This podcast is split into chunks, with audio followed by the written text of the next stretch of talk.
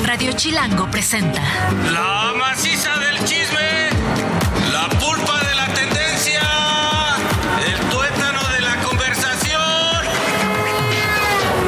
Jan Duverger y Pilinga 2 llegaron para preguntar ¿De qué hablas, Chilango? Mira, sus ricos tamales oaxaqueños. ¿De qué hablas? Perdón, perdón que empiece hoy yo, pero propongo hacer un podcast de todas las pláticas que hay antes de que entremos al aire. Justo eso iba a decir yo también. irá cañón. O sea, iba, yo, yo quería arrancar preguntándote, ¿de qué hablas, Pilinga? ¿De qué hablas, ¿De Pilinga? qué hablas, Pilinga? O sea, está peligroso, Hoy, güey. hoy estás ganando puntos cañón conmigo, güey. Ya lo sé, ya lo sé. O sea, muy cañón. O sea, esto, esta última conversación sí te da varios Duber Points en mi estima. Ay, pero bueno. Ahorita vamos a platicar de muchas cosas, bandita. Bienvenidos a De qué hablas. Gracias por estar con nosotros. Ahí les encargamos que nos sigan en todas las redes. Oye, ya que, o sea, van creciendo chingón las Sí. redes, pero necesitamos, ah, dinero. Ok, Ajá. 10 varos porque dije chingón. Sobre todo porque tanta grosería nos está dejando pobres. Exacto. Ayer hasta yo tuve que ponerle. necesitamos, les pedimos de la manera más atenta, no sean este flojonazos, Si no, a ver, ¿cómo no sean baquetones, o sea, nada más le tienes que poner ahí seguir, follow en TikTok, en Instagram, en X, en, En YouTube. YouTube, No. muy cañón. ¿Cómo es la de YouTube? ¿De qué hablas? Eh, FM también. ¿De qué Ahora, hablas Muy FM? importante, ahí te va el- la onda. El algoritmo de YouTube te empieza a privilegiar después de ciertos suscriptores, es decir, te empieza a mostrar a más gente. Entonces, una onda como que te destapan, te quitan o te rompen el techo de cristal. Una vez que vamos subiendo y pasamos de cierto nivel o número de suscriptores, YouTube nos va a estar empezando a repartir por todos Estaría lados. chipocles que nos ayuden a romper ese Depende techo de de, cristal. Además, porque, porque que hagamos comunidad, bandita. Sí, habrán sorpresas. Pronto, o sea, pronto vamos a tener ya los programas, programas resultado de sus peticiones. Más, más que de sus peticiones, De sus su- intereses. De su interés, de su colaboración. ¿Ok? Mi querida Julia. Julia luego no nos quiere pasar lo que dice la gente, porque así es Julia. Pero sí nos lo va a pasar, eventualmente. Gracias, Julia. Gracias, Bien buena Julia. onda. Ah, y muchas cosas más. es muy guapa la Julia. Toda historia tiene dos versiones o tres, contando la nuestra. Hoy hay chismecito. ¿De qué hablas, Chilango? Primer chismecito. El Tecatito Corona. El Tecatito Corona, este jugador mexicano, fíjate lo que son las. Tiene una historia. Ajá. Siempre ha sido muy rebeldón. Te lo voy a contar. Porque es de los primeros jugadores, o el primer jugador que yo recuerdo del fútbol mexicano que se fue a Europa libre. Sin que su club, sin que el club mexicano lo haya vendido, sino que dejó que se venciera su contrato y se fue libre, lo cual por muchos años lo impedía de regresar al fútbol mexicano porque aquí había un acuerdo, un, un- sí, un acuerdo entre clubes que se llamaba el Pacto de Caballeros, que no era más que pasarse las, o sea, pasarse las reglas por el arco del triunfo, las reglas de FIFA. O sea, no era tan de caballeros, pacto de caballeros, pero. Pacto de Caballeros era contrario. realmente, o sea, una cosa de ampones. Ya. Absolutos, o sea, era una cosa así como que la FIFA dijo, determinó que los jugadores pues ya no se podían vender como vacas, que simplemente si tú tenías un contrato vigente tenías derecho a negociar ese contrato con otro club, pero que cuando ya se vencía el contrato del jugador, el, co- el jugador era libre de contratarse con quien quisiera. Se acabó el tema de las cartas hace muchos años. En el fútbol mexicano decidieron hacer un pacto por debajo del agua, el pacto de caballeros. Aquí nada de nada. Si se le vence el contrato a un jugador en México, nadie lo contrate. Órale. A menos que me pagues. Aunque tenga el contrato vencido, págame, güey. O sea, nosotros sigamos con este tema de las cartas. Así se la rifaron un chorro de años, ya no. Pero el Tecatito Corona fue el primer insurrecto. Ajá. Ok. El que se puso rebuznón. Rebuznón dijo, pues yo me voy, ¿qué creen? No a otro equipo del fútbol mexicano, me voy a Europa. Y originalmente terminó su contrato con el Monterrey y se fue a jugar a, a Portugal. Ajá. Y ha hecho- hizo una larga carrera en Europa. Y se libró del pacto. se libró del pacto de caballeros. Obviamente, en este pacto de caballeros decía nunca nadie contrata al Tecatito Corona porque se fue sin, sin, sin, Sin dejarnos un- someterse a- sin someterse a nuestras a nuestras leyes. En Europa, por supuesto, les valía gorro. En Europa Claro. dijeron, ah, este güey está libre de contrato, me lo traigo. Bueno, después de tal, pero ha ha pasado por muchas, eh, el Tecatito ha pasado por lesiones gravísimas, gravísimas. Este, también por episodios de mala conducta. Ajá. Es bravo para la fiesta, es bravo, es bravo. Claro. ¿No? Es un Jan del fútbol. Es un Jan del fútbol.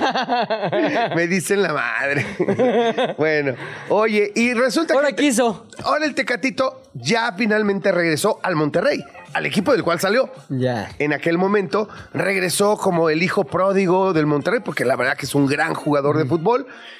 Eh, viene saliendo de una lesión muy grave en España que tuvo allá en Sevilla. En cuanto se recuperó de esa lesión de rodilla de ligamento cruzado, regresa, a, eh, se regresa a Monterrey y ahorita se lesionó, no jugó esta etapa de liguilla. ¿Y qué crees? ¿Qué? Que me lo agarra el alcoholímetro No es allá en cierto. San Pedro Garza García, Justo lo que en te iba a el decir. municipio de los privilegios. Si se lesionan, pues descansan, están en su casa ahí, este, ju- este, Déjate estudiando tú, jugadas o Tiene qué. que estar yendo constantemente a rehabilitación y demás. Pero se rehabilitó con la que prende. Con la que prende, mano. Con... Oye, ¿no pasó el alcoholímetro y se lo llevaron así? Sí, hombre. Y pues nada, se disculpó y ahora tuvo que pagar una multa administrativa. Este, expresó disculpas a la afición de Monterrey, aseguró que es inaceptable ese comportamiento para un jugador del club. Aclaró que estaba con su pareja durante el incidente y estaba enfocado en recuperarse para el clausura 2024. Hay que decir, no sé, no sé, no lo voy a defender ni tampoco lo voy a tirar a la hoguera. Pero hay que decirlo, con, con tres tequilas ya no pasas el alcoholímetro y ya no deberías manejar. No estoy diciendo, pero tampoco es que lo agarraron a 200 kilómetros por hora ni haciendo nada mal. Simplemente cayó en un alcoholímetro, no pasó la prueba de alcoholemia, seguramente en la comida con su, con su chava, con su señora, se echó un par de chupes de más. No estaba así de... "Eh, ¡Sáquenme! No. Yo no choqué, me chocaron. No estaba así. No, mira, lo malo es que la gente se lo toma como muy delicado. El Monterrey es un equipo que invierte mucha lana, que debería ser protagonista, que les gustaría verlo en la final y perdió en las semifinales, eh, perdón, en cuartos de final con el San Luis, con el Atlético San Luis. Sí, no sé. Déjate tú eso. Sí hay final en Monterrey, pero de los Tigres. Exacto. Pudimos haber sido nosotros, estábamos muy cerca. Sí, pero fue el otro equipo, lo Sí, siento, fue el otro Rayados. equipo y el Tecatito, tu estrella, se la pasa manejando borracho y no va a su rehabilitación. Ay, pobre Tecatito. Chismecito 2. Oye, me llega un. En el chat de las mamás de mi hijo, me llega, me llega un mensaje que la neta sí prendió unas alarmas A en, ver. en mi preocupación que decía: se acciona la alerta roja para CDMX y ya una serie de lugares. Este, porque el termómetro estará a partir de las 11 de la noche de hoy hasta mañana a las 10 de la mañana, 0 grados y va a bajar hasta menos de 8 grados. Ahora, ve lo que dice la advertencia. Lo que me alarmó fue: se pide no salir de casa si no es necesario, ya que se presentará el fenómeno conocido como cristalización térmica de la atmósfera. La cual al ser- Exacto, Paul, bien, tú sí sabes de alarmas. Ay, Paul, ¿cómo se ve que has estado Sí. con Marta de baile, ¿Cómo- güey? ¿Cómo se ve que es 14? ¿Ya mañana? A ver cuántas alarmas pusiste. La cual, al ser aspirada, podrá congelar los pulmones, causando inmediatamente o en un plazo de hasta 24 horas. No digas aspirar. muerte. No digas aspirar. Aspiras y te mueres. Dije, qué miedo. Ay, he Ay, aspirado- he aspirado cosas Exacto. peores. Cosas más frías. Oye, y digo, dije, sí, está de espanto. Ya después se me informó a través de muchos medios que esta alerta de la cristalización térmica de los pulmones es falsa. Ahí te pones otra cosa como el bebé. Ay, si pinto, eso no güey, búscate, búscate otras cosas, Paul. Híjole, peligroso falla el día 14, pero bueno, continuemos. Mensaje de advertencia sobre el congelamiento portal que les acabo de leer es completamente falso. La Secretaría de Protección Civil de la CDMX confirmó que ese fenómeno ni existe, ni le hagan. Eso no es cierto. Eso no es cierto. Imagínate la gente que vive así en Alaska, como Elan, la famosa Elan, que está muy Elan chistosa. vive en, Canadá. Alaska. No, en Canadá, ¿no? Es, No, en Alaska. es en Alaska. Sí. ¿Por qué vive? eh, tengo tantas preguntas acerca de Elan. Yo también. ¿Por qué vive en Alaska? ¿Quién paga ese lugar tan bonito? ¿Por qué tiene tanto dinero? ¿Por qué puede vivir sin trabajar? ¿Por qué puede vivir haciendo videos? No lo sé. ¿Por qué- eh, ¿Quién le ayuda? ¿Por qué su casa está tan limpia? ¿Por qué su patio está tan bonito? ¿Por qué vive al lado de un lago? ¿Por qué hay osos y no se la comen? ¿Por qué? ¿Y por qué no se le han congelado los pulmones si está en Alaska? Precisamente porque ese fenómeno es falso. La gente que vive en lugares súper fríos como el AN, en un lugar tan hermoso, no pasa esto. El Servicio Meteorológico Nacional prevé que sí va a estar haciendo frío aquí en México, pero no hay riesgo de congelación pulmonar. Eso es pura payasada. Las temperaturas pronosticadas son de 0 a menos 10, que sí está frío, pero tampoco está así, ah, me muero. No, o sea, pero sí, ya me- un menos 10 en nuestro país es Pero durazno. Sí, en las zonas altas. zonas altas, ¿cuándo te subes tú al No, pero hay que, hay que tener cuidado y hay que huy- eh, ayudar a algunas comunidades indígenas que sí se encuentran, sobre todo por la zona de, de este, del norte, Del norte. en el norte de la República. Claro. Ojalá que para ciertas comunidades haya mucho power. Ayuda y también Ayuda. recomendamos o recomiendan verificar con fuentes oficiales como la Conagua o Protección Civil. Y aquí me gustaría hacer un pequeño aviso. Hay un grupo de gente muy amplio de migrantes que están en la central camionera. Este, y están todos pasando evidentemente por ahí y están acampando de manera, ¿cómo se dice? Provisional en esa área. Y la verdad, si pueden, están por el área o tienen ganas de echar la mano a alguien, creo que es una muy buena causa llevarles chamarras, cobijas y cosas que los ayuden en su camino, pero también que les ayude a que soportar este frío que En la intemperie. zonas, ¿sabes qué he pensado últimamente? A ver si podemos hacer algo, si nos juntamos una bandita Sí. y algo hacemos, como de rentar unos, unos Ajá. uno- unos baños, porque creo que haríamos un bien en estas zonas en las que hay asentam- estos asentamientos irregulares y provisionales, le haríamos un bien tanto a la comunidad en el, en- del entorno como a ellos. Sí. Si los ayudamos con unos, con unos baños, no sé. Hay que organizarnos, Hay la que, ver, neta, hay que ver qué podemos hacer para ayudar a esta banda, porque de veras. es una cañón. buena causa para estas épocas y para todas, porque siempre ayudar está de moda. Chismecito número 3. En el chismecito número 3 te tengo una propuesta. A ver. Te tengo una dinámica. Siempre le entro, dime y yo le entro. Digamos cosas chidas que han pasado en Brasil.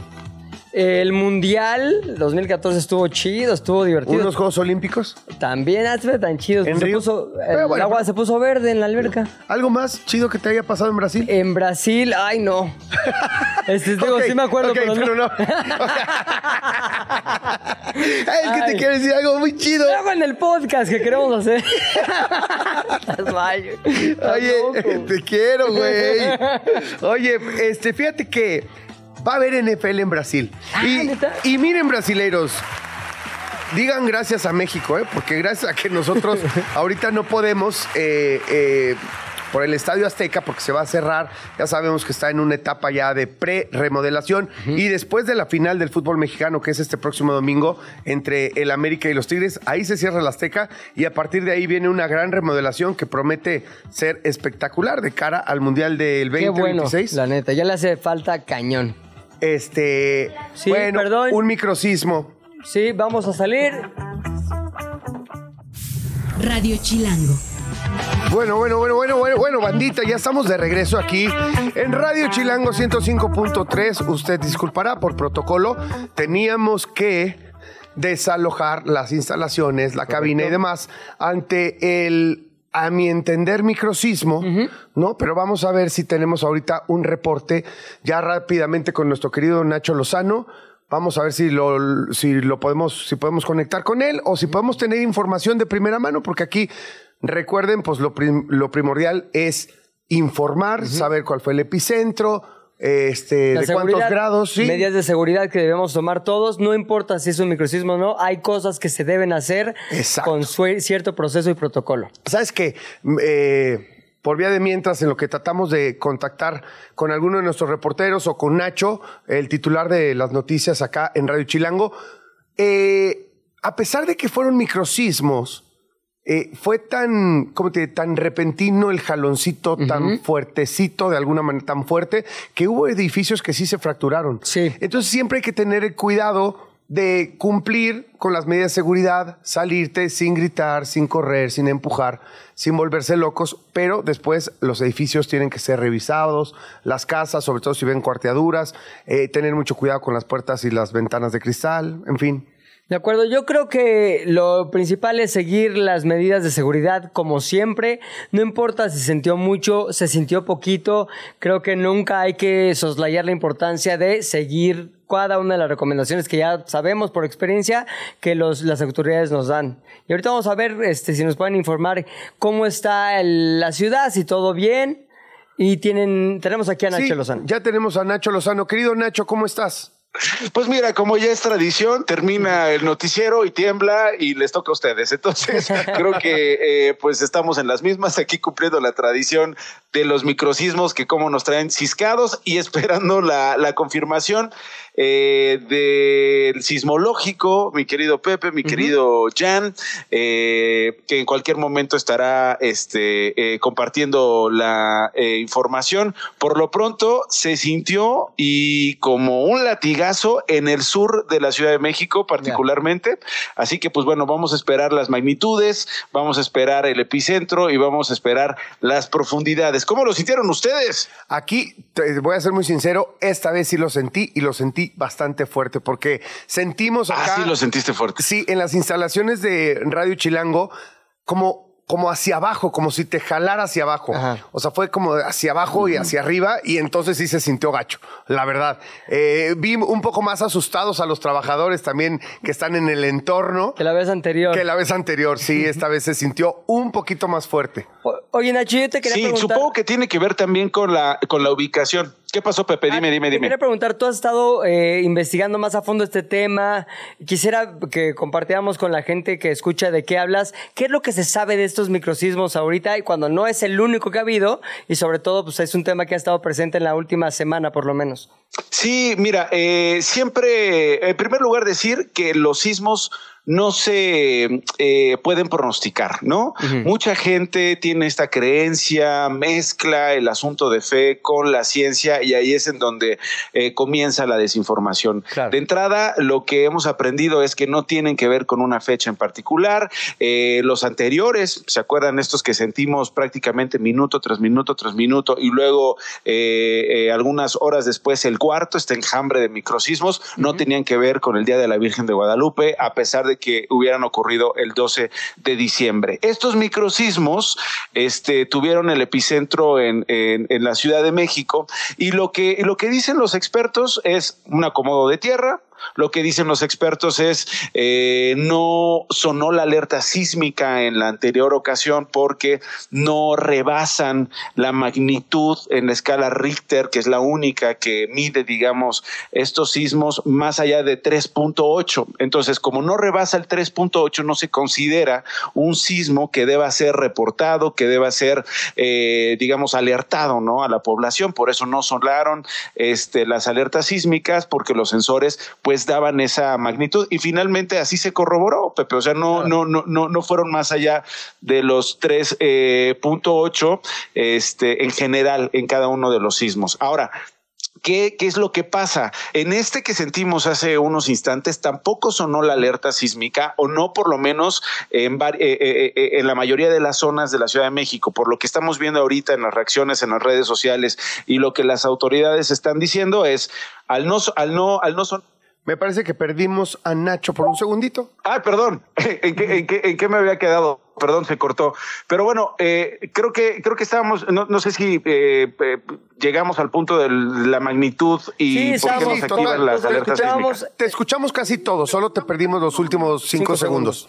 Ah, los últimos cinco segundos. Sí. Entonces, ¿qué pasa con este? Vamos a esperar ahorita la magnitud, Jan. Vamos a ver qué es lo que, qué es lo que reporta el sismológico. Y a lo mejor, una, de entrada, esa es la primera explicación de por qué no sonaron eh, las alertas sísmicas en la mayoría de las zonas de la Ciudad de México. Lo que a mí me preocupa Ajá. es que el enjambre que vivimos el 12 de diciembre pasado de sismos sí tuvo repercusiones en muchos inmuebles en la Ciudad de México. Es decir, Exacto. hubo cuarteaduras en paredes, hubo cuarteaduras en departamentos, y entonces si a esto le va sumando, Jan Pepe, Claro. eh, los sismos uno tras otro, pues eh, complica obviamente las estructuras y compromete eh, en muchos casos la integridad de las casas, los departamentos o las eh, construcciones, ¿no? Sí, es correcto. De hecho, platicamos un poquito antes de entrar contigo, querido Nacho, que eso es lo preocupante, que es importante estar pendiente de lo que dice Protección Civil y también de hacer, eh, revisar y avisar a las autoridades para que ayuden a la gente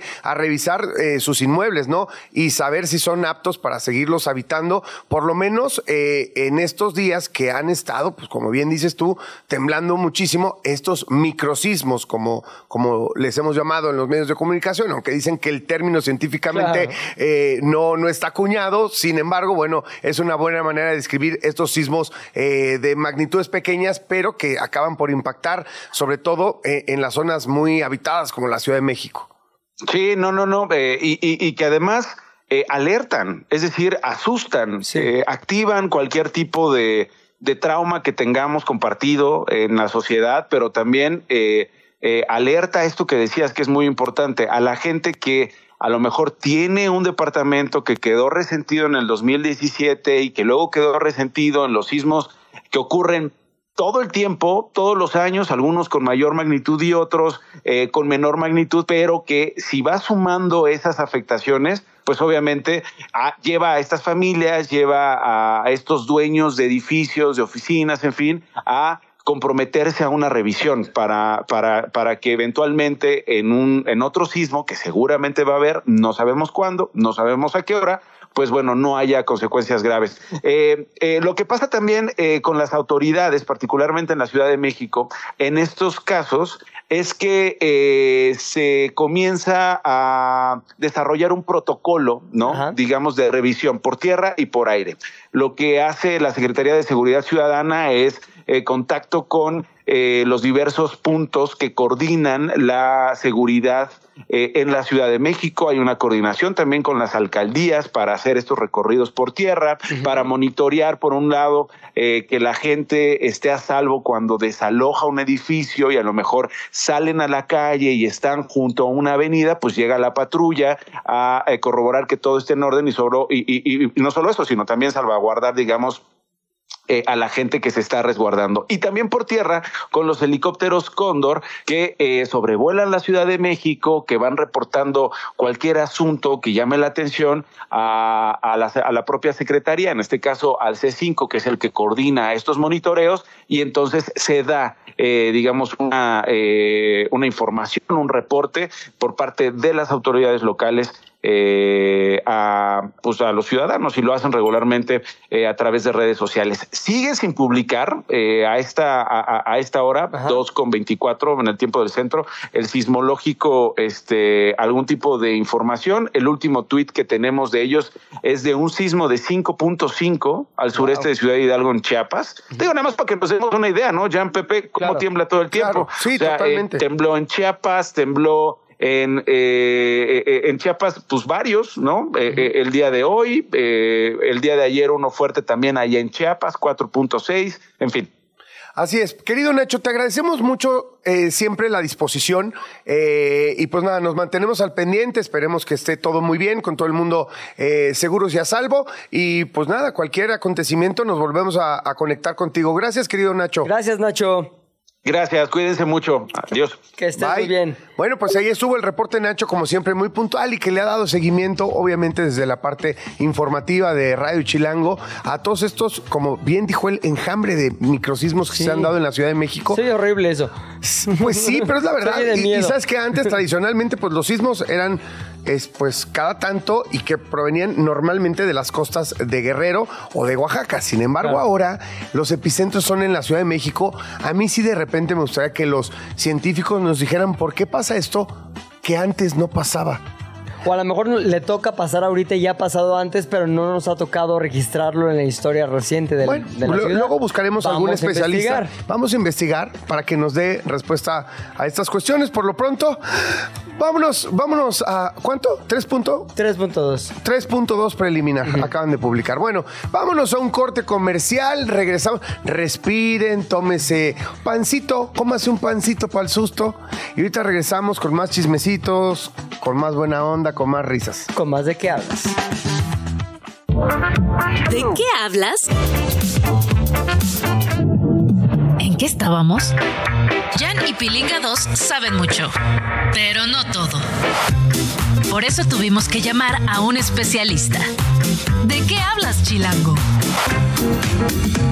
Bueno, pues la especialista el día de hoy es Margarita Tarragona, ella es doctora de psicología por la Universidad de Chicago, es especialista en psicología positiva, ahorita nos va a explicar qué- de qué se trata, y el estudio científico del bienestar y la felicidad. Antes que nada, Margarita, es un placer, un gusto tenerte aquí Para mí finalmente. también, estoy feliz de estar aquí, muchas gracias.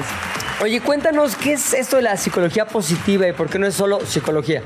La psicología positiva es un movimiento que surgió hace como 20 años que se propone que la psicología estudie también lo que contribuye a la felicidad, al bienestar de las personas. Históricamente la psicología ha estudiado más las neurosis, los traumas, los déficits. Entonces la idea es tener una psicología más equilibrada y estudiar también temas como la felicidad, el florecimiento, el optimismo, las relaciones que funcionan bien. Amo, amo, amo esa la, la definición de psicología positiva, porque realmente creo que la salud parte de, de- de la alegría, de las cuestiones positivas, ¿no? Así es, de hecho, eh, no es lo mismo no estar mal que estar bien. ¿no? Claro. y, este, y hoy en día hay investigaciones muy interesantes y cosas prácticas que podemos hacer para cultivar este bienestar. Parecería que está de moda la búsqueda de la felicidad. Sé que es algo que siempre ha estado presente Sí. en el ser humano, pero cada vez más y de manera más bien frecuente y a través de muchos medios o puntos de contacto, escucho el cómo puede ser feliz, cuáles son los tips para ser más feliz. ¿Por qué hay este interés de pronto o por qué se ha potencializado este interés en ser y encontrar la felicidad? Pues es un asunto yo creo muy interesante como para sociólogos, antropólogos, analistas políticos. Algunos autores dicen que cuando la humanidad ha llegado a un punto en el que la mayor parte de la población del mundo ya está más allá del nivel de subsistencia, ya la mayoría de las personas, claro que sigue habiendo pobreza y situaciones difíciles, pero a nivel histórico ya hay mucha gente que eh, pues, sobrevive y entonces está interesada por algo más allá de la supervivencia, por esto del desarrollo, el alcanzar el potencial. Y sí, aunque como bien dices, desde la época de los griegos o más, de Buda, ha habido un interés en mitigar el dolor y fomentar la felicidad, hoy en día ya se ha vuelto algo muy importante en la cultura. Sí, claro, de conciencia. Ca- m- Casi que se ha vuelto popular, algo que Sí. era propio, como, como bien dices, de gente o, o tal vez de un sector de la población más elevado en términos de conocimiento, de estatus, ¿no? O que tener el tiempo de filosofar acerca de soy feliz, no soy feliz, ¿cómo podría ser más feliz? Exacto. Ahora, tú en tu estudio y en tu práctica profesional, ¿cuál te has dado cuenta que es una constante de aquellas personas que no alcanzan lo que podría definirse como la felicidad? ¿Qué es el principal este, distractor o la principal tensión que hay ahí? Bueno, hay muchas. Uno, eh, que la felicidad no es un estado al que llegas y ya te instalas, ¿no? Más bien son momentos, una manera de, de vivir y no tanto lo que yo estudio, ojalá así fuera, pero lo que muchos investigadores han encontrado es que hay algunos eh, obstáculos importantes. Bueno, los más importantes, pues los obvios que tienen que ver con las condiciones de vida, ¿no? O sea, eh, por ejemplo, el dinero se dice que no compra la felicidad, pero la falta de dinero trae mucha infelicidad. En México, las investigaciones del INEGI han visto que lo que más contribuye a la, infelic- la infelicidad de los mexicanos es vivir violencia, por ejemplo, sobre todo violencia dentro de la familia. Entonces, algunos obstáculos son muy básicos. Y ya más a nivel psicológico, el compararnos con otros, por ejemplo, el enfocarnos más en lo que no funciona que en lo que sí funciona, el no conocer y no aprovechar nuestras fortalezas, nuestros talentos, eh, el no cultivar nuestras relaciones con los demás. Esas son algunas de, como de las piedras en el camino que si las quitamos o las movemos nos pueden ayudar mucho. Es posible realmente quitarlas al 100%, ¿no? O sea, todo lo que dices tiene, por supuesto, total lógica, pero hay cosas como tan inherentes al ser humano como el tema de compararte con los demás. Lo pienso ahora por las redes sociales. Exacto. O sea, son herramientas que acabamos de crear antier, ¿no? O sea, hace nada. ¿Y, y por qué tienen este éxito brutal? ¿Por qué, por qué se vuelven parte de nosotros? ¿Cuándo es eso? O sea, estarnos comparando. Entonces yo creo que al final del camino te pueden traer más infelicidad que felicidad. Sí, bueno, qué interesante lo que dices, porque efectivamente las redes sociales son muy nuevas, pero la comparación social yo creo que siempre ha existido, ¿no? Que los vecinos de al lado, mira, tienen O- o- un o sea, coche pero- más grande o... Pero esa la, la hiperexalta, ¿no? Claro. Ahora te comparas con... una máquina. O sea, yo, yo me he visto viendo Instagram así de un güey en Grecia de, híjole, este güey, pero qué mamado está. ¿Y cuándo te lo vas a encontrar, no? Debe tener como 10 años menos que Sí, yo, sí, sí. güey. O sea, A eso sea, totalmente. vida la de él, no la vida, no la mía. Y es como, y de repente suelto el teléfono y digo, ¿qué haces? Exacto. ¿Qué haces? ¿Estás Sí, loco? sí. ¿Qué? Y bueno, de hecho hay investigaciones súper interesantes. y Seguramente han oído que la depresión y la ansiedad entre los adolescentes ha aumentado mucho y muy rápido. Y hay investigadores como Jonathan Haidt que han encontrado una clara coincidencia entre cuando surgió Facebook, este, Facebook, no me acuerdo cuál de las redes, y cómo aumentó la depresión entre las niñas adolescentes en Hacen particular. Instagram, ese estudios de Instagram. Instagram, sí. perdón. Ujú. Ajá. Y está durísimo porque finalmente lo que subes, y todos lo sabemos, ¿no? Lo que subes ahí Claro, es el lado- La escogidita. Claro, es como claro. cuando acomodan los jitomates en el Exacto. Los más bonitos están arriba, los feos están hasta abajo. El Instagram es eso. Es una. Sí. es Y hay unos que pueden madurar, que pueden mejorar, ¿no? Y también Exacto. uno- Ahora, lo que es importante mencionar también es que, como tú dices, la comparación podría ser la madre de muchas insatisfacciones. Así es. O sea, estaba yo también escuchando el otro día un, no sé si era estudio o era la reflexión de alguien, pero me- el dato se me quedó grabado y era el siguiente. Tú eres tan feliz en cuanto a que te sientes que estás en el mismo nivel que tus amigos más cercanos. Por ejemplo, tengo suficiente lana. Oye, pero ya dos de mis amigos tienen mucho más lana que yo. Ah, entonces ya no tengo tanta lana, ya me siento insuficiente. ya me siento tan- Entonces, siempre te comparas, pero con tus cercanos. Si tú tienes un grupo de amigos y eres el que mejor le va, entonces estás feliz. Si eres el que peor le va, aunque ganes exactamente la misma cantidad de lana por comparación, te sientes el más infeliz o más infeliz. ¿Esto es cierto, Margarita? Sí, y particularmente en América Latina. Hay un economista que se llama Mariano Rojas, un gran investigador que se ha especializado en estudiar América Latina y México, y ha encontrado eso, que es en, particular en América Latina, esa, cómo estás relativo en comparación de los que te, de las personas cercanas en cuanto a ingreso, determina tu, tu nivel de felicidad más que tu ingreso neto. Ahora, si uno de tus pacientes llega contigo con esta realidad, Ajá. ¿qué consejo le das? ¿Cómo, cómo le haces para sacarlo de ahí? Cuando es percepción. Ah, bueno, de- depende. Muchas es que soy no, no soy buena invitada de programas porque casi todo en la vida depende, tiene muchos Claro, aspectos, claro. ¿no? Pero creo que parte de lo que podemos hacer es uno invitar a la persona a que recuerde o descubra cuáles son sus valores, qué es lo que es más importante para él o para ella. Eh, que también eh, se da eh, piense qué es lo que le trae satisfacción, cómo ha logrado ese nivel, de, bien sea de logro, de satisfacción, qué ha implicado en cuanto a qué tiene él de, de bueno que le ha permitido hacer eso. Entonces creo que se pueden tener conversaciones que le ayuden a tomar perspectiva y a recalibrar un poco si vale la pena compararse así o no. La comparación también tiene un lado potencialmente positivo, que es ese empujoncito. Sé que hablan mucho de deportes, por ejemplo. Yo Sí. creo que en los deportes, pues sí es evidente que si el compañero de equipo puede patear más lejos, pues tú quieres patear lejos también. Entonces es como un equilibrio, ¿no? De no devaluarte a ti mismo y al, y aprove- y al mismo tiempo, pues conectarte con el impulso de mejorar. ¿no? Claro, y tratar de estar como siempre en un punto intermedio en términos emocionales, porque también considero muy desgastante. Creo que todos hemos sentido de lo que estamos hablando, Totalmente. ¿no? Todos hemos sentido esto, esto del entorno, de que unos tienen más lana, otros tienen menos lana, pero bueno, un día ves a los que tienen más lana y dices, híjole, no soy nadie, es qué infeliz soy. Luego ves a los que tienen menos lana y dices, híjole, qué afortunado soy, qué bien me va, ¿no? Y, y- pero yo me he descubierto, a ver si estoy, no estoy raro o estoy mal, me he descubierto como cansado.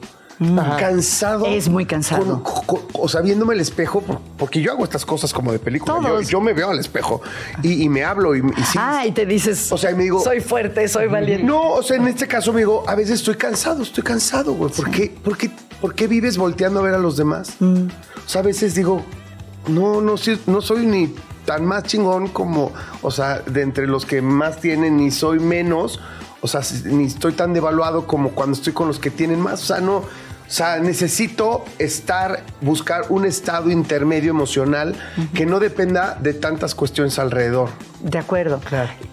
¿no? Sí, que dependa más de ti. Sí, de ti, de cosas, podríamos decir, más profundas o más trascendentes. Más ¿no? trascendentes. sí. Ahora hay técnicas para lograr quitarte ese cansancio de la comparación frecuente, de la Sí. búsqueda perpetua de la felicidad y de la estabilidad emocional. O sea, hay una manera de quitarnos ese cansancio y ese peso. Creo que son dos cosas ligeramente diferentes Sí. pero relacionadas. Uno, el de no saturarnos de comparación, pues ponernos límites, no pasarse todo el día así automáticamente, sino decir, pues voy a checar mis redes a esta hora y a esta hora o tantos minutos, que no sea una cosa constante. Eh, En cuanto a lo de la búsqueda de la felicidad, es muy bonito porque se ha visto que hay una especie de paradoja, que las personas que están obsesionadas con ser más felices acaban siendo menos felices. En cambio, lo que trae más felicidad es enfocarte en los ingredientes de la felicidad, por ejemplo, las relaciones con los demás, eh, lo que te da sentido, eh, eh, el contribuir o crear algo, disfrutar. Hay una frase que es muy antigua del siglo XIX de Ralph Waldo Emerson que decía que la felicidad es como una mariposa. Cuanto más la persigues, más te evade. Pero si te enfocas en otras cosas, se posará tranquilamente sobre tu hombro. y eso es lo que eh, las investigaciones actuales han encontrado. ¿no? Y no es que te enfoques en cualquier cosa, sino en estas cosas que contribuyen a una vida plena. Claro. Yo tengo una receta A ver, de la a ver. Dos onzas de gin, agua tónica de la marca que usted prefiera y un splash de jugo de durazno, porque tiene mucho azúcar. No, no es cierto. Perdón, los quería hacer reír un poco, pero bueno, en mi caso sí me da algo de felicidad. ¿Para qué lo niego? Y, y ya es jueves y ya se me antojó. No, y después del temblor, peor. Pues esa- o sea, Margarita, seguro, seguro voy a buscar por ahí la felicidad, porque sí me asustó el temblor. ¿eh? Ay, a mí también. Por cierto, les digo, fueron dos. Fueron dos microsismos, uno de 3.2 y uno de 2.4. Digo nomás para tener la información. 2.4, lo preliminar de lo que habla el sismológico nacional. Ay, qué bueno que no estuvo fuerte y deseamos que así sea. Sí, exacto. Ya no haya más por el día de hoy, por lo menos. Oye, a ver, aquí teníamos que nos ibas a hablar porque ya nos, nos Ya desviamos. interés Sí, nos desviamos, pero estuvo normal. hermoso lo de la búsqueda de la felicidad, la neta. Hay que hablar mucho de eso. Yo, yo siento que es muy positivo, Sí. nada más para cerrar, que esté de moda. Sí, Porque, es, porque está padre, porque es muy interesante escuchar a, a gente hablar con tantos argumentos como tú. eh, y porque son herramientas, escucharte hablar nos da herramientas y eso ayuda en la vida y son granitos ahí de arena que dices, ah, mira, esto va ayudando, ayudando a, a esta búsqueda de la felicidad. Gracias. No sé si han oído, por ejemplo, la clase que fue más popular en su en momento en Harvard era una clase de felicidad de Tal Ben Shahar y hoy en día la clase más popular en la Universidad de Yale es una de felicidad que da la doctora Lori Santos. De verdad hay un interés en muchas. Que tiene un muy buen personas. podcast, por si escuchar. Fantástico. The Happiness Lab, Lab, se llama, así ¿no? es. De Lori Santos. Está Así buenísimo y le entra durísimo este tema de la felicidad desde muchos puntos. Muchos ángulos. Desde la parte antigua hasta cuestiones muy del día a día. Muy buena recomendación, Margarita. Me encanta. Del Happiness Lab de Lori Santos está muy bueno. Igual se los dejamos en todas nuestras redes sociales, ¿eh? ahí les ponemos. Ya, Julia está la apuntando, está recomendación. Julia, ay, es que yo te amo, Julia. Oye, Margarita, gracias. Este tema ¿Lo guardamos? vamos- va- lo vamos a guardar porque vale la pena. Y aquí lo que menos tenemos es tiempo, pero lo que más En tenemos la son vida dudas. también. Exacto. Exacto. Pero vas a venir muy seguido, ¿verdad? Estaría feliz de hacerlo. Muchas gracias. Gracias, Margarita. Hasta luego. Margarita. Gracias. Bye. ¿De qué estás hablando, Chilango? El año ya está dando sus últimos estertores. Está así de, ay, ya no puedo más. Y está Ayúdame". llegando a esta cabina de las consentidísimas, mi Nat King Cole. Hola. ¿Cómo estás, Nat? ¿Cómo están ustedes? Muy bien. ¿Qué tal te Estoy, fue el asus- sismo? yo ¿Sí? estoy súper asustada. ¿Te asustaste, Nat? Mucho, Hombre. casi lloro, casi lloro, en verdad. serio? Esta vez yo también me asusté mucho, Nat. Sí, Tranquila. la verdad es que uno nunca está preparado para este tipo de movimientos telúricos. No, no, Sí, no. caray. Pero bueno, eh, dicen que las penas con pan son menos, los sustos con música Son todavía son, menos. son- son todavía menos, alivianan, tranquilizan. Así que Ya habías venido la semana pasada, si no me Sí, el lunes de la semana pasada. a darnos la primera parte de una lista muy importante. Y hoy nos va a dar la segunda. Sí. ¿Son las canciones más relevantes en la programación de Radio Chilango en el año o cómo lo definiste? Mira, más bien hice una selección especial para de qué hablas, de canciones del 2023 que son relevantes dentro de nuestra programación. Está. Venga. Digamos, es, es un poco específico, pero hay que decirlo así porque ha ocurrido mucha música en el planeta, en México, y yo quise tomar como exponentes de distintos géneros para que tuvieran como variedad dentro de qué hablas y que, y que nuestros radioescuchas de pronto puedan agarrar una cosa de pues de cada género Claro. y que no necesariamente pues es algo casado con, con un sonido en específico, pues. ¿Y es un playlist como para posada o un playlist que la neta está mejor para tu casa en soledad? Yo creo que está divertido, es un playlist divertido. Ok. sí. bien. Entonces, bueno, si quieren empezamos Sí, y les voy y les voy comentando. Lo que estamos escuchando ahorita es a Doja Cat. Doja Ajá. Cat es una cantante, es una rapera americana, eh, norteamericana, que eh, estrenó en este 2023 un disco que se llama Scarlet y que como es la tradición de, de los raperos, toman de pronto estos sampleos de canciones viejitas. Ahorita estamos escuchando que tiene un sampleo de una canción de Dionne Warwick, Ajá. que fue muy famosa en los años 70 y que hizo esta canción que se llama Paint the Town Red junto con estos este estilo que es rap pero tomando de pues de una base como muy clásica, Sí. digamos.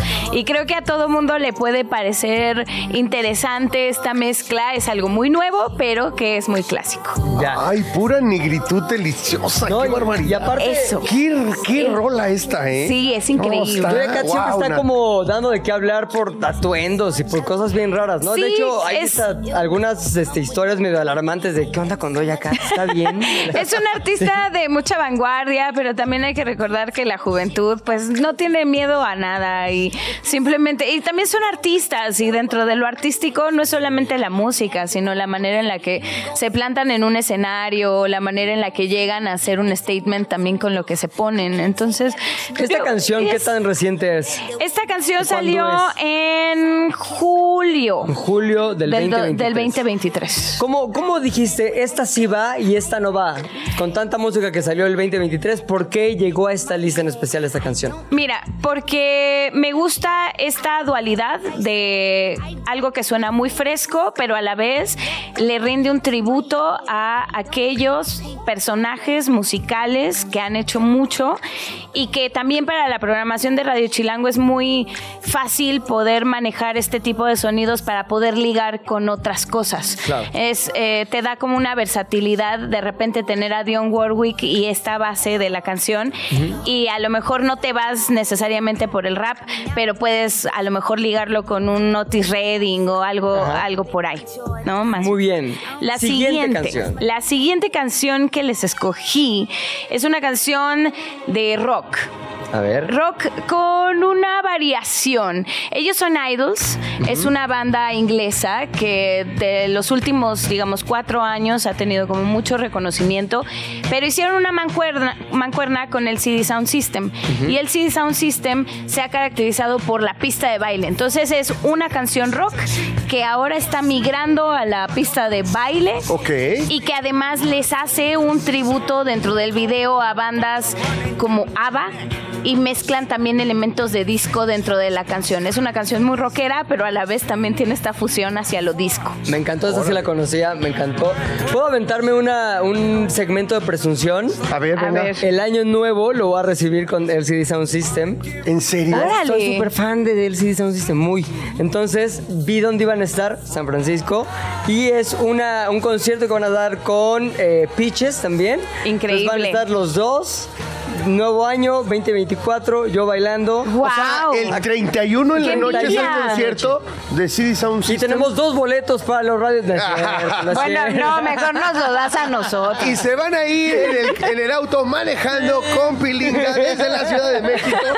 Eso sí, ustedes tienen que manejar más que Pilinga. Es lo que más emocionado me tiene del fin de año, ese concierto en Oye, particular. qué buena onda. Ahí Sí. nos platicas en enero, en enero sí. cómo estuvo. Y voy a tomar fotos y los voy a poner en todas las redes de, obviamente, de qué hablas. Muy Venga. bien. Bueno, después de esto de Idols con el CD Sound System, vamos con un poco de negritud, como dije. Venga, mi negritud amada. un poco de blues, pero un poco de rock, pero un poco de electrónica. Ella es Brittany Howard. La canción se llama What Now. Ella es originaria de Alabama y tiene también pues mucha influencia del rock sureño, del blues, pero lo mezcla también con otro tipo de sonidos que como ustedes escucharán aquí al fondo de esta canción, pues de, no sé, también nos despierta con ganas de bailar, empodera a las mujeres, como no, porque también necesitamos este tipo de músicas en nuestra vida, ¿no? Que, que nos digan, pues plántate y haz lo que más te gusta y ella es increíble. Estuvo en el Corona Capital y dio una clase eh, magistral de, de cómo plantarse en el escenario con unos musicazos. Hizo un poco de soul, hizo un poco de gospel, hizo un poco de rock. Ay, carajo, ¿por qué no, No fui? perdí, no. ¿Ya ¿Por qué ves? no fui? Por decirles hipsters. ¿Qué Sí, día- ya qué sé. Que nos dijiste hipsters. No, pero es que sabes que odio así de las bandas de esas de Blur y todo eso que la verdad ni me gustan ni las conozco bien ni nada. Pero esa es la viejísima. Sí, ya sé. Viejísimas. Esas bandas de los Ya se Rolling separaron, Cosas de los jóvenes. Sí, o bueno, ¿qué otra? Bueno, por eso. Pero Brittany Howard no la conozco y no, o sea, de haber sabido que iba a estar este Sí. tipo de artista, hubiese ido. Mira, para eso gustado. júntate conmigo y yo te voy a dar la guía para ir a los festivales. Próximo año, el Corona. Capital, seguro vamos. Va. Ya Ahora, viene ya ceremonia que nos tienes que dar esa guía. Ándale, viene ceremonia. Ah, va, va, va. Vamos Yo a les- ceremonia sí. a, a escuchar algo chipocles. Es más, Vamos a lo mejor y transmitimos allá. ¡Oye! ¡Uy! Yo, yo, o sea, hasta influencias tenemos que. ¿Cómo ves? ¡Órale! Vamos a ver, vamos a ver. Vamos a ver. Bueno. Venga, Gus, sí se puede. Llévanos al ceremonia. Sí se puede, Gus. Lo que les tengo a continuación es a Carly Rae Jepsen. ¿Les suena el nombre? sí. ¿Se acuerdan de esta canción del 2012 que era Call Me Maybe? Call Ah, me qué baby. Claro. Bueno, pues ya lleva muchos discos después del 2012 y ahora trae una onda RB muy bonita, que es lo que estamos escuchando ahorita. La canción se llama Collage. Y de pronto, pues sí, otra vez retomando este tema de las mujeres haciendo cosas increíbles musicalmente hablando, ella está también mirando lo que está haciendo gente como Cali Uchis. Cali Uchis es una cantante colombiana americana que que, explota, ¿no? que explota mucho, además su sensualidad y es como eh, es muy sexy lo que estamos escuchando y creo Muy. que también fue una manera de que ella se quitara un poco el mote del Call Me Maybe porque era una canción como muy fresa, ¿no? Que era como muy este muy rosa quizás y ahora está explorando con sonidos que son mucho más sensuales. ¿De dónde es ella? Ca- eh, de Canadá. De Canadá, Es pero canadiense. ella no le abre el concierto a Sam Smith. No sé. No estoy seguro, estoy casi seguro que. ¿Qué? Ahorita voy a investigar quién fue quien abrió el concierto no. de Sam Smith en México, porque también es una cantante canadiense que. Pues a lo mejor era. Sí, a lo mejor es- no me acuerdo. Qué mala maldita ancianidad que ya traigo encima. Unos chavos locos. Unos chavos bien locos, esos de Blur. Sí, di la nota, Que- ya sé no, que di la claro, nota. y además se acaban de separar, o sea, acaban de decir que ya no van a tocar. Ah, bueno, está bien, qué bueno, porque no me caían bien. No, no es cierto.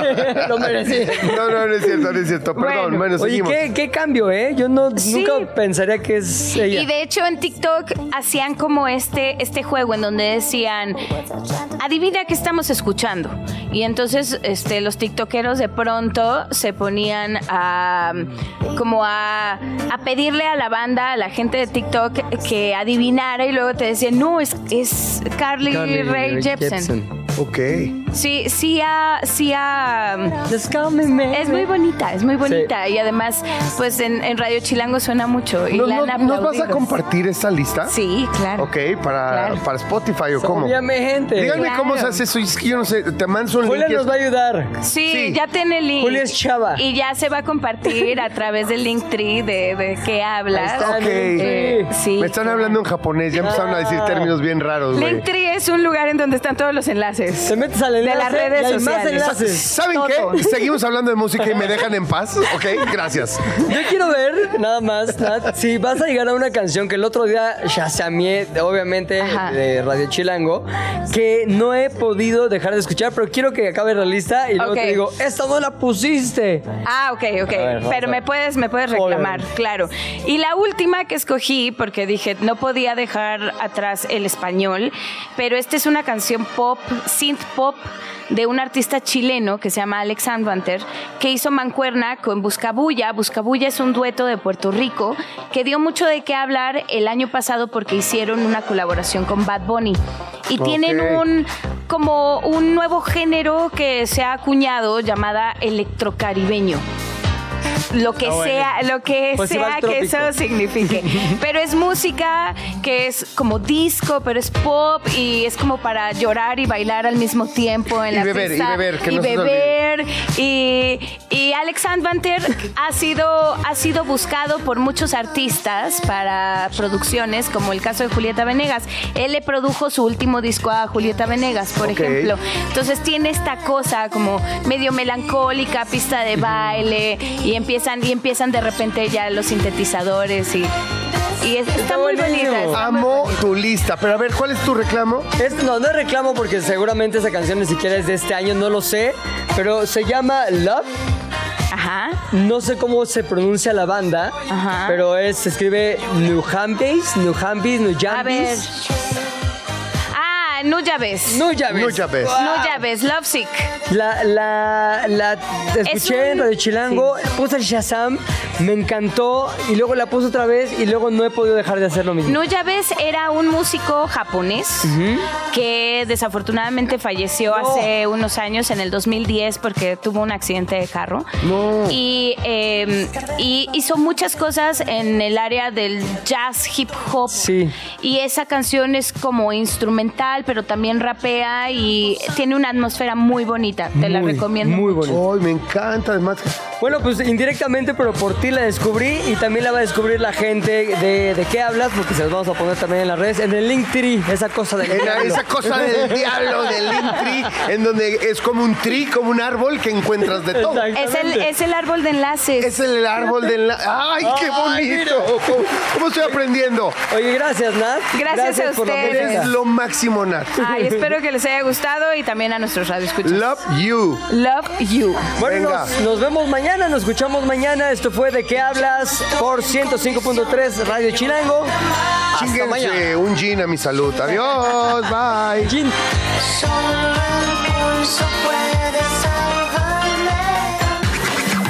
Se terminó la plática por hoy, pero nos escuchamos mañana, a la misma hora. ¿De qué hablas, Chilango?